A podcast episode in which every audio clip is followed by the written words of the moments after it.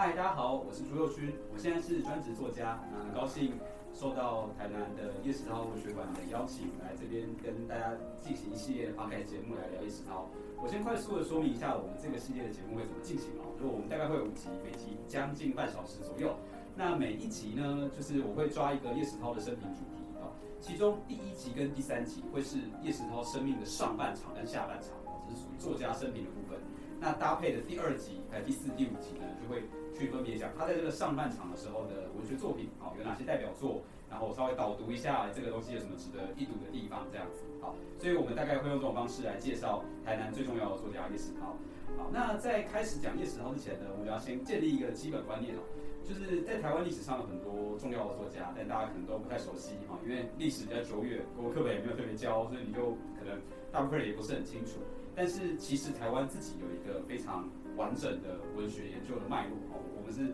可以从一些简单的时间点、一些年代去做一些推呃去做一些推论跟推敲的哦。比如说叶石涛，我们知道叶石涛他是横跨两个时代的人啊，他在日治时代出生，他出生那一年是一九二五年，那他大概一直写作的时间写作到将近两千年哦，就是中间的七十五年之间，他零零星星都有在写作，除了中间有一段时间去坐牢以外，基本上他的写作的时程是非常长。所以，我们在这个系列讨论的时候，会把它切成上半场呢，大概就是一九四零年代，他大概十多岁、二十岁的时候，一直到这个战后一九五一年，他被因为白色恐怖被抓去关之前，这个叫上半场。那这是我们今天的第一集的题目。那第三集的下半场呢，我们就来谈一九五一之后，他在过了十几年如何重出文坛，然后复出之后又做了哪些事情，这样子。好，那我们就先来讲上半场。上半场的叶石涛，基本上大多数时候都是日治时代的人。那日治时代呢？我想大多数人，如果你的年纪跟我差不多，或比我小一点的话，可能你在国文课本里面都还看过一些日治时代的作家，比如说赖和啊这些人这样。不过一般人可能不会分得很清楚，说到底日治时期有哪几个时期，有哪些作家的派系跟分类哦。我这里只有一个非常非常简单的二分法来跟大家讲一个大概年代的状况哦。台湾有现代文学是一九二零年的事情，哦，大概就是距离现在一百年，二零年左右。那在一开始有现代文学的时候呢，台湾的作家是学习中国的白话文啊，使用中文来写作的，这是第一波现代文学。它大概有十多年的时间哦，从一九二零年到一九三零年代中期，都有很多这样子的作家。这样，好，那这段时间呢，呃，虽然说作家们很努力的想要在用白话的汉文或者是中国式的白话文、白话的中文里面写出一番局面来。可是啊，其实当时日时代哈，日时代日本人的学校主要当然都是教日文的，他的媒体跟报刊大概主要都是日文的，所以其实这些汉文的媒体跟文人是撑得很辛苦的，就没什么读者，一般人也不见得读得懂，大部分台湾人会讲台语，但是其实不会讲中文，他直接看中文有点会又会有点看不懂，对，那所以到了一九三零年代的中期以后呢，日本大概也统治台湾四十年了，哦，已经统治很久了，他的学校教育已经铺天盖地。义务教育体系，他都建立完成了。这个时候，台湾社会大多数的识字人口呢，都是认日文的，他们都是读日文、写日文，然后日文很不错，这样。对，那所以到了一九三零年代中期呢，出现了日治时期的第二个时代。第一个时代，我刚刚讲使用中国白话文那个时代，我可以称之为汉文时代。但第二个时代，我们就称之为日文时代，然后它就是用日文来写作，用日文来阅读。那这这是很正常的事情嘛？不管你今天跟日本人有多大的冤仇，可是你被统治了三四十年。你难免也就是会多少被他同化哦。你想象一下，如果假设我们明年开始就被一个什么英国、法国之类的地方统治，过三四十年，我们大概官方语言全部都变英文了，都变英文、法文了。你不太可能还会有办法在殖民地的情况下维持自身的这么坚定的说啊，我就是不用别人的语言这样哦。所以那叶石涛呢，就是属于这个第二世代，他是日文时代。他我刚刚说过，他一九二五年出生。那当然他不会出生就开始写作嘛，小朋友不会写，所以他等到十七岁的时候。高中十六七岁才开始尝试阅读跟写作，那这个时候已经到了一九四零年代了啊。四零年代的整个台湾的文坛，基本上汉文作家大多数消失了，哦，大多数都消失了，只剩下大量的日文作家。这些日文作家就包含了我们刚刚提过的杨奎，哦，或者有些人可能有听过吕赫若，哦，龙英宗、翁闹这些人这样。那叶石涛呢，算是这些名字哦，这些大作家的晚辈啊，他是学弟，因为他那时候很小。你看四零年代，人家都已经二三十岁写出成名作，他才十七岁嘛，然后小朋友这样子哦。好，那我们大概知道一下这个大背景之后呢，我们就可以来聊一下叶石涛这个人哦。呃，我之前在 YouTube 上做过一集介绍叶石涛的生平的影片，我下了一个标题叫做《折翼的天才少年》。很多人看到这个标题之后，就是都说哎没有想过可以这样子去讲叶石涛，但事实上我真的觉得他是一个这样的天才少年。当时台湾文坛呢有两个最大的文学杂志，一个是作家张文环主编的《台湾文学》，然后一个是日本作家西川满主编的《文艺台湾》。那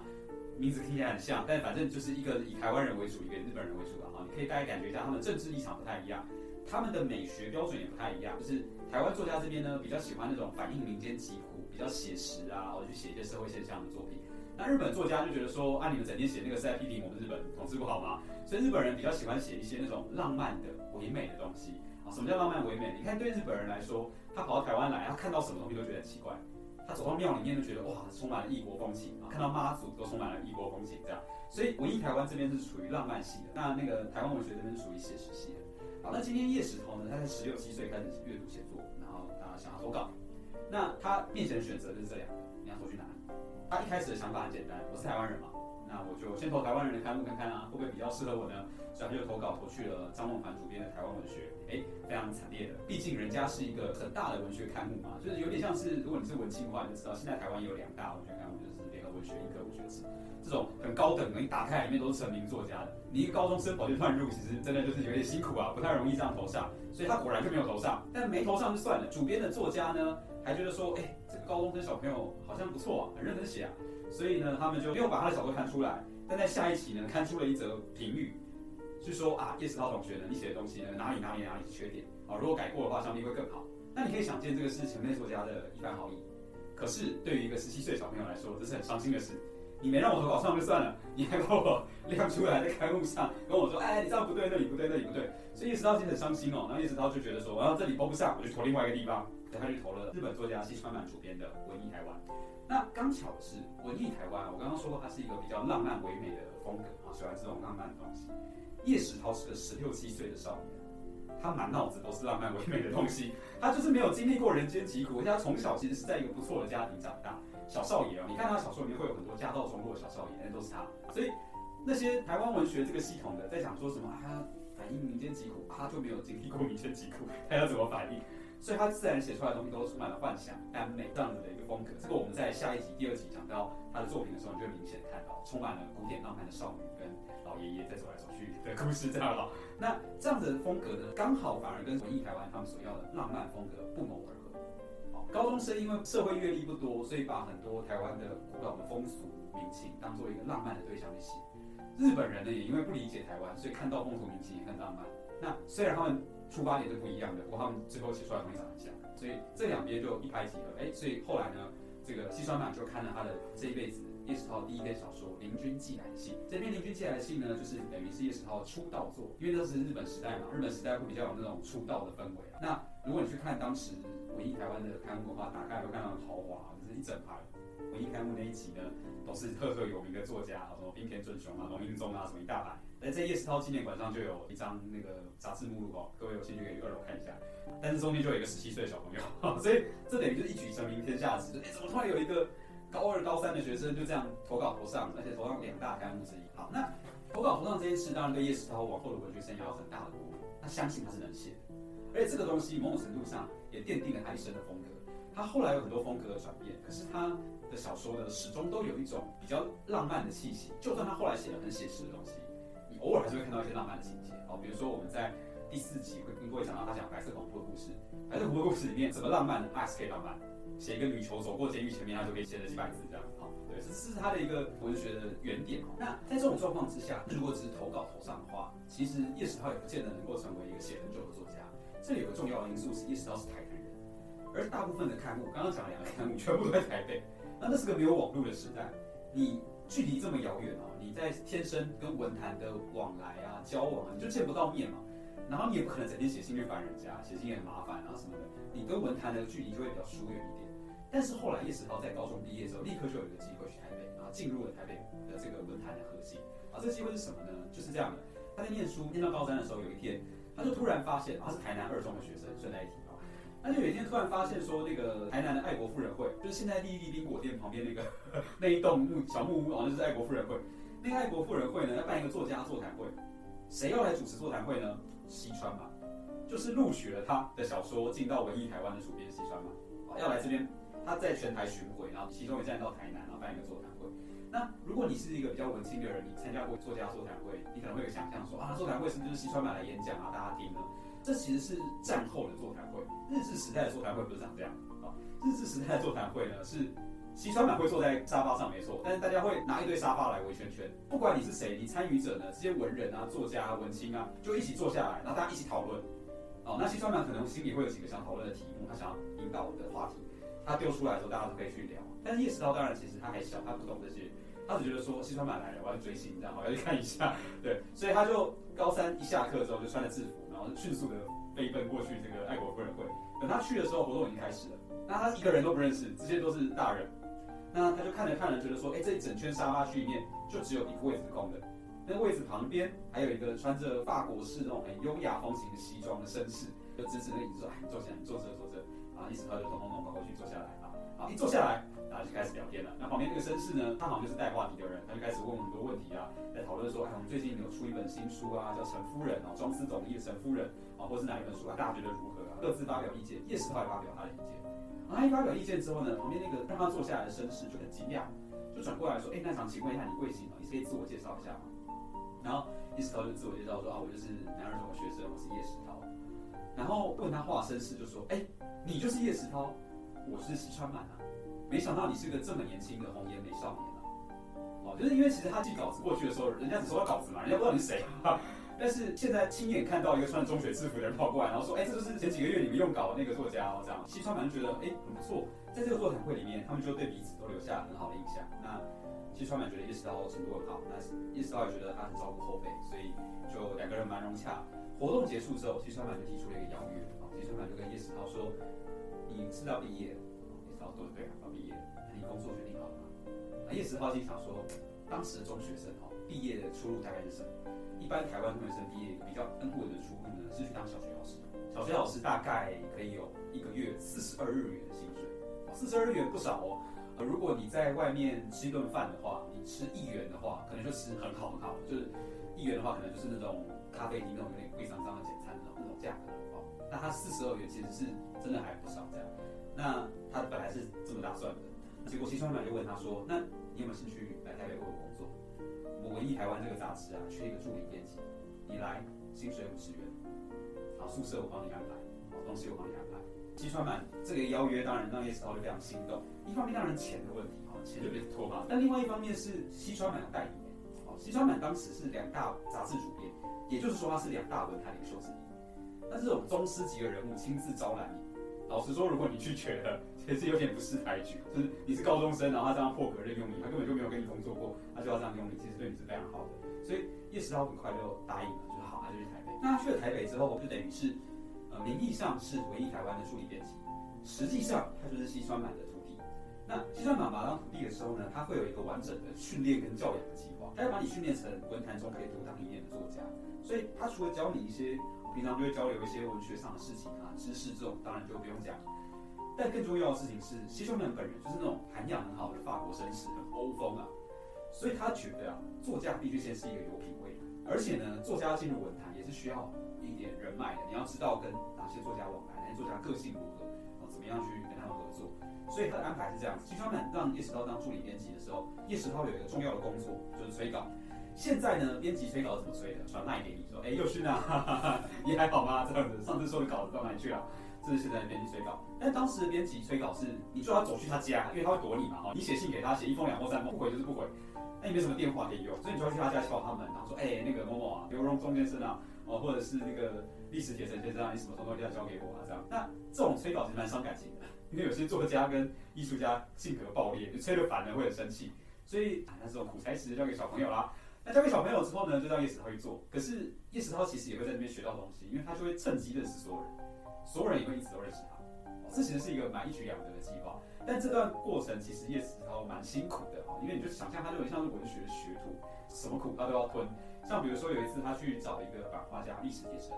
历史铁城是很厉害的版画家。西川满的杂志有很多版画都是历史铁城去刻的，他的封面啊，它的插画都是这个厉害的版画家刻的。但是你知道的，你如果帮我刻封面，然后你也没交稿的话，我也没办法排版，我很崩溃。所以西川满就常常叫叶石涛去催历史铁城，然后历史铁城就有时候就会很不耐烦，说：“哎呀，我跟你讲，我交了，啊，别催了啦，这样赶快回去这样。”叶石涛回去了，西川满就讲说赶快把他催过来啊，在等什么呢？然后叶石涛再回去催，如是反复几次之后呢，第十节赶他走，叶石涛也不走，就觉得说我任务没有完成嘛，小朋友这样，第十节生气了，就拿那个刻板化的工具对着叶石涛丢过来，走开这样，哦，那这就是叶石涛他当时会面临到那些。小小的趣事，但你可以看到叶石涛如何是在这个环境里面一点一点的进入到文坛当中。我想要先请各位记住这件事，他是一个十七岁的天才少年，他非常年轻进入文坛。这个东西呢，我们在第三集会再提到一次，因为这件事会影响他下半场的人生。其他的作家没有他的条件，日治时代的作家呢，熟悉文坛的到了战后都太老了，后年轻人呢又不熟悉文坛，唯有天才少年可以很年轻就熟悉文坛。那唯一的就是叶世涛，是他很特别的地方。啊那除了这个以外啊，西川满的训练计划还有一个部分就是吃东西。西川满呢，希望叶世涛是一个方方面面都很有品味的人，所以叶世涛他喜欢写作，文学品味没问题；他喜欢听古典音乐，音乐品味没问题；其他艺术品味都没什么问题。唯有一件事是需要训练，就是吃东西。为什么呢？因为西川满就是那种他三不时就会去那种吃法国菜，吃这个俄罗斯菜啊，这种看起来很 fancy 的一个人，他就觉得生活中的品味都很好，他过程的经验。所以其实他们每个月哦，每隔一段时间都会请叶石头吃饭，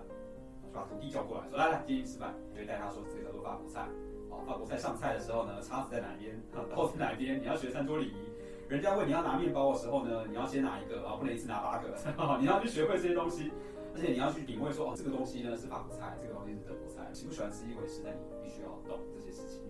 叶石涛当然都很感激，也乖乖去，但是叶石涛呢，本人是一个顽强的台南小少爷。台南小少爷有一个特性，就是他从小就吃釜山的东西长大，他觉得这世界上没有东西比釜山的东西更好吃，所以不管西川满请他吃多贵的东西，他一概都觉得谢谢你，但我没有很喜欢。他唯一喜欢的一次呢，是去吃台菜。那这个吃台菜就会联系到我们后面讲到的一个奋写史主义论战。这个状况是这样子的：叶石涛有一天呢，就被西川满再次找去吃饭。这个要去吃饭的过程，他们就去了一家很有名的菜馆，啊，餐厅。这家餐厅叫做山水亭。山水亭是台北当时的最厉害的台菜餐厅之一，有很多名菜，挂炉烧鸭啊什么之类的东西在。那他们一进去呢，哎，伙计对他们很客气哦。老板没有出来，但是伙计就立刻说，哎，我们二楼的包厢，西川老师请上座，就把两个人请上去，然后就让他们就在那边吃东西。然后两个就在那边吃，叫了一桌菜来。那叶石涛呢就开始吃，想说，哎，喝到其中一道竹笋汤哦。叶石涛几十年来没忘过那个主持人，他后来写回忆录的时候，他还写说。没喝过这么好喝的主持人汤，怎么会这么鲜的汤这样哈？快乐喝下去，他觉得哦，这餐是老师带我来吃的最好吃的一餐。可是奇怪的事情是，西川满本人啊，没有认真吃，就随便吃吃这样，然后一直东张西望，好像在等人。可是明明今天没有约人啊，怎么会在等人呢？那意思他也不懂，那默默的就吃完，气氛也不是很好，但是默默吃完之后，默默跟老师离开。多年以后，意识到才认识到一件事，那一家山水亭啊，它的老板叫做王景全。王景全是谁呢？王景全就是我们刚刚讲的两大文学杂志，不是另外一边有个台湾人的杂志吗？张文环主编的台湾文学吗？王景全是他们的金主。那一间餐厅啊，山水亭啊，就是台湾文学的大本营。他们同仁开会都在那边开会，所以西川满这个是指导敌政。这两方其实当时已经因为文学理念跟政治理念有点水火不容。我们不知道西川满想要去找张文环他们谈什么，但我们知道的事情是张文环显然避不见面。我我我不想跟你谈，我出来，所以我把你请上包厢，然后我把你关在那边，然后你就好好吃，你爱吃什么吃什么，我们都招待，但人不会让你见到。那这其实也是他近距离的面对一个文坛的一个风波的事件。好，那这样子的两大的文学集团的斗争呢，最后西川满也不可豁免的卷入。那他卷入的状况其实就有点尴尬，因为他是台湾人嘛，他跟着日本老师。那今天如果日本人跟台湾人之间政治立场分歧的时候，他怎么办？他就有点。就卡在中间这样，那后来在一九四三四四年左右呢，就出现了一个很重要的一个历史事件啊，就是所谓的奋写式主义论战。这个奋写式主义论战呢，再讲下去要讲一个小时哈，但我是简单说，就是刚刚那两个杂志打起来，张文环跟西川满两个杂志打起来，打起来的原因，严格说起来，其实是西川满先开始，啊，他先动手的，因为当时是二次世界大战末期，日本人跟中国战争已经越演越烈，你看一九四三年已经打到那个所谓八年抗战的最后两三年了嘛。所以，其实西川满呢就开始希望在政策上能够更呼应国家，因为他日本人嘛，日本人打仗，我们作家能不能出一份力呢？我们能不能帮忙进行资讯战跟认知战呢？好，像还流行个词这样，当然当时没那个词了哈，但他意思就是这样，就是我们能不能让我们的笔，把我们的笔变成笔部队，好，去帮助这场战争的进行。那他就指责写了文章指责张永凡这些台湾文学作家，说现在打仗啊，你们不写一些光明面的去鼓舞民心士气，反而整天写一些社会黑暗面的社会议题啊，这些阶级啊、穷苦人民的一个题材，你是不是在唱衰这样？话是我的语气啊，但意思就是这样，就你们怎么会在这种战争的时期还这样悠悠哉哉的呢？西川版就写了文章攻击张永凡，张永凡也写了文章回击，好，然后两边的人就打来打去，打来打去，接下来出现了一些历史悬案，因为叶石涛参战，叶石涛在报纸上也发表了一篇文章，那这篇文章呢非常尖锐的指责张永凡那边这个阵营里面的作家，当时西川满为首的这个阵营的作家呢，他们骂张永凡骂得很难听，他们把这个愤写实主义论战，愤什么愤是大便。就是说，你们这一群人所谓的写实主义，就是一个注视着大便的写实主义。你们只会看见最脏最臭的地方，你们不客观。这世界上当然有脏臭的地方，但难道世界没有任何一点美好的题材可以写吗？好，所以他们是这样去去骂台湾作家。那台湾作家就觉得说，靠腰嘞，我们在写我们的生活，为什么要用日本人眼光来看我们的事情，对不对？所以在这个两边就有点僵持不下。那叶石涛这时候就写了一篇文章，也就是批评说，大致的论调跟西川满差不多，就批评台湾作家说，我们不能再这个样子啦，我们应该要。认真的投入这场帮助官方打战争的这个路线啊，什么之类的。好，那这个文章写下去就麻烦大了，因为虽然他是西川版的人，但当时毕竟是日治时代，你现在一个年轻作家十七八岁，公然单挑一些文坛领袖，你可能都会很惨。你当时那个这种单挑真的是大逆不道，以下犯上的非常严重的事情啊。那所以其实这台湾作家非常非常生气啊。而据说这群台湾作家以张荣华、吕赫若为首的，还跑去叶石涛宿舍找他，然后叶石涛刚好不在。然后一直到回到家之后呢，室友跟他说：“刚刚好可怕，有一群人来找你，好像要打你，好的，就是这种很恐怖的氛围这样。”一直到觉得他现在是怎样？难道是因为这篇文章吗？什么的？好，那但是这个是日治时期年轻时候的叶世涛，他基本上站在日本人这种比较浪漫唯美的风格这边的。不过呢，我们等下讲到第三集的下半场的时候，我们就会知道人生的命运安排是很玄妙的。下半场的叶世涛的立场完全转向，他后来完全站在了张永华那边，那这就是后来的事情。但在这段时间，他们还吵得非常凶。不过为什么会说这件事是历史悬案呢？是这样子的，那篇文章啊，叶石涛写的批评西川满的文章是挂叶石涛的名字。可是当八九零年代数十年后，西川满去世了，西川满一去世之后，叶石涛就突然公开发表了一件事，他说之前老师还活着，不好意思说，但我现在老师去世了，可以把一个秘密说出来。当年那些骂台湾作家的一篇文章不是我写的，他只是挂我的名字，是老师写。然后挂我的名出去，然后我是徒弟，我没有办法拒绝，所以他的意思就是我有点受到无妄之灾了。那我必须要说，叶石涛这个说法是否可信呢？我们不知道，因为只有他单方面的说法。哦，这个是文学史上的一个永久的悬案。你要我来判断的话，我觉得其实两种状况都是有可能的。你要说叶石涛真的是被代笔，有可能当时的权威性格，老师我真的要要这么做，你真的没办法。但是如果不是代笔，叶石涛确实也写过一些鼓舞战争的情绪的作品。你要说他意识形态在当时不是那样嘛，也没有那么绝对哦。所以其实我觉得两个都是有可能的，这个就是一个悬案这样。好，那这个时候呢，其实在奋写实主义论战之后，太平洋战争已经接近尾声了，日本人快要离开了。那叶石涛也因为战争的局面越来越急迫的关系，后来就离开了台北，他被征召去当兵了，又再一次远离了文坛。但是他接下来呢，一直到战争结束前，基本上没什么在写东西，直到战争结束，一九四五年。国民政府来了，国民政府来了之后，叶石涛突然之间复活了，哈，满血复活，就是有一种啊，日本人走了，虽然我之前跟的是日本人老师啊，不过日本人走了，我们应该有一个一展长才的机会，可以来写自己要写的东西吧？很多台湾的作家当时都会有这样的想法。那当时呢，叶石涛已经回到台南了。那在台南这边有一个报纸叫做《中华日报》，是一九四五年之后才改组创立的报纸。这样，那《中华日报》的主编啊，负责文学这个部分的主编呢，叫做龙英宗。他是日治时代最重要的作家之一，他们在西川满时代就已经认识了。当然，龙应宗后来也是跟张永涵也很好，有点左右逢源这样。但龙应宗在编《中华日报》的时候就知道说，哎，台南有一个不错的写作者，年轻人叶石涛。所以在这段一九四五年到一九四九年这段期间，叶石涛发表了大量的小说作品，这些小说作品都在龙应宗跟其他的一些报刊杂志上发出来。如果你有兴趣的话，你可以去看一下。不过我先打个预防针，我要很诚实的跟你说，用现在的标准来看。这些小说可能不算好看，它比较像散文，就是有一些有意思的桥段，但是它的故事并不曲折。那如果你有兴趣的话，可以找一本书，《文学台湾重刊》的《三月的妈祖》，有一本书叫《三月的妈祖》，叶石涛写，他这本里面就有收他这个四零年代的这些作品，包含了前面我讲的林经济来的戏啊这些，跟后面的这些东西这样。那这个时候我们就要来多讲一件，后面我们会讲更详细哦。但我们这边要先来提一件事，叶石涛在这个时候大量写作其实是很不容易的。为什么？因为战后啊，战前我刚刚说过，它是属于日文时代嘛，他是用日文写作的，张猛凡这些人都是日文写作的。战后，在一九四五年到一九四六年一年的时时间内，中华民国就下令不准再使用日文，日文的报刊全部都要废除，你就没有日文的发表空间。你可以想象哦，对于作家来说，特别是那些靠日文写作的作家来说，是多大的打击。你如果无法想象的话，你就想象明年我们把官方语言改成土耳其语，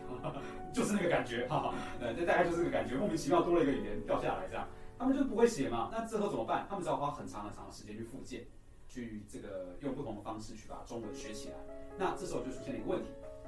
年纪越大，学的越慢。所以龙明宗啊、张文凡啊这些人几乎来不及学。他们这时候如果要发表作品，要不就直接发在日文栏啊日文的报刊上，要不就要写成日文，找人翻成中文再发表。那这个就很吃亏嘛。其他外省的作家来中国那边过来，外省作家来，他其实没有这个问题，他直接用中文写好，这效果一定比你好。你翻译过来的效果不太可能跟原文一样好。那叶石涛就是一开始靠翻译，但他也很努力的学中文。他在刚刚战后一段时间呢，每天逼自己抄一节《红楼梦》，努力的抄《红楼梦》，然后来把这个中文的感觉训练起来。所以到了四年代的后期，他已经可以零零星星的用中文写一些短文。但是这些短文呢，就是我刚刚讲那本《三月的妈祖》，《三月的妈祖》那本为什么会说它看起来不是那么好看的原因，就是他是一个刚刚学中文一年的人，他的中文口说可能比各位都还要差，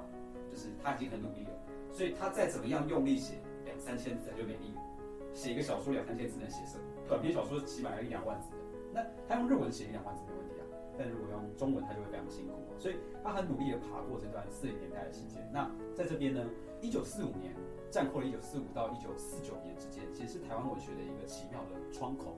对台湾作家来说，日本人走，好像有很多新的希望诞生了，我们可以开始写自己想写的东西，然后建设自己的文学。可是另外一方面又有二二八打击，又有戒严的打击，那台湾作家被压抑，所以其实是一个很混乱的状态。那大多数的作家在这段期间是没有办法静下心来创作，因为你还要跨越语言障碍啊什么的。所以真正去写小说、写诗、写散文。你有打开报纸，你就会发现他们当时大部分都在吵架，都在论战。哦，到底要怎么写？到底应该不要用新现实主义理论？要不要用什么理论？吵半天啊，理论讲半天，小说嘞有写吗？也没什么人写。但叶石涛写了很多。至少一本，好，我们现在找到至少一本，那这个数量其实是不容易的。那包含了我们待会儿在第二集里面我们会跟各位聊到，就是甚至他还在二二八发生过后没多久就写了二二八，在那种最肃杀、最禁忌的时代，还有一篇虽然有点隐晦，但是我们现在看都看得出来是二二。那总之呢，在这个四五到四九年的混乱期，叶石涛累积了一个一部分的写作经验。如果说他顺利的话，他理论上就一直写下去。那到了五零年代、六零年代，很可能他就会成为台湾战后文坛的第一领袖。因为这时候，其他的本省级作家老的都退了，没办法写中文了，年轻的还没长起来。下一个长起来的人呢，是十五年后，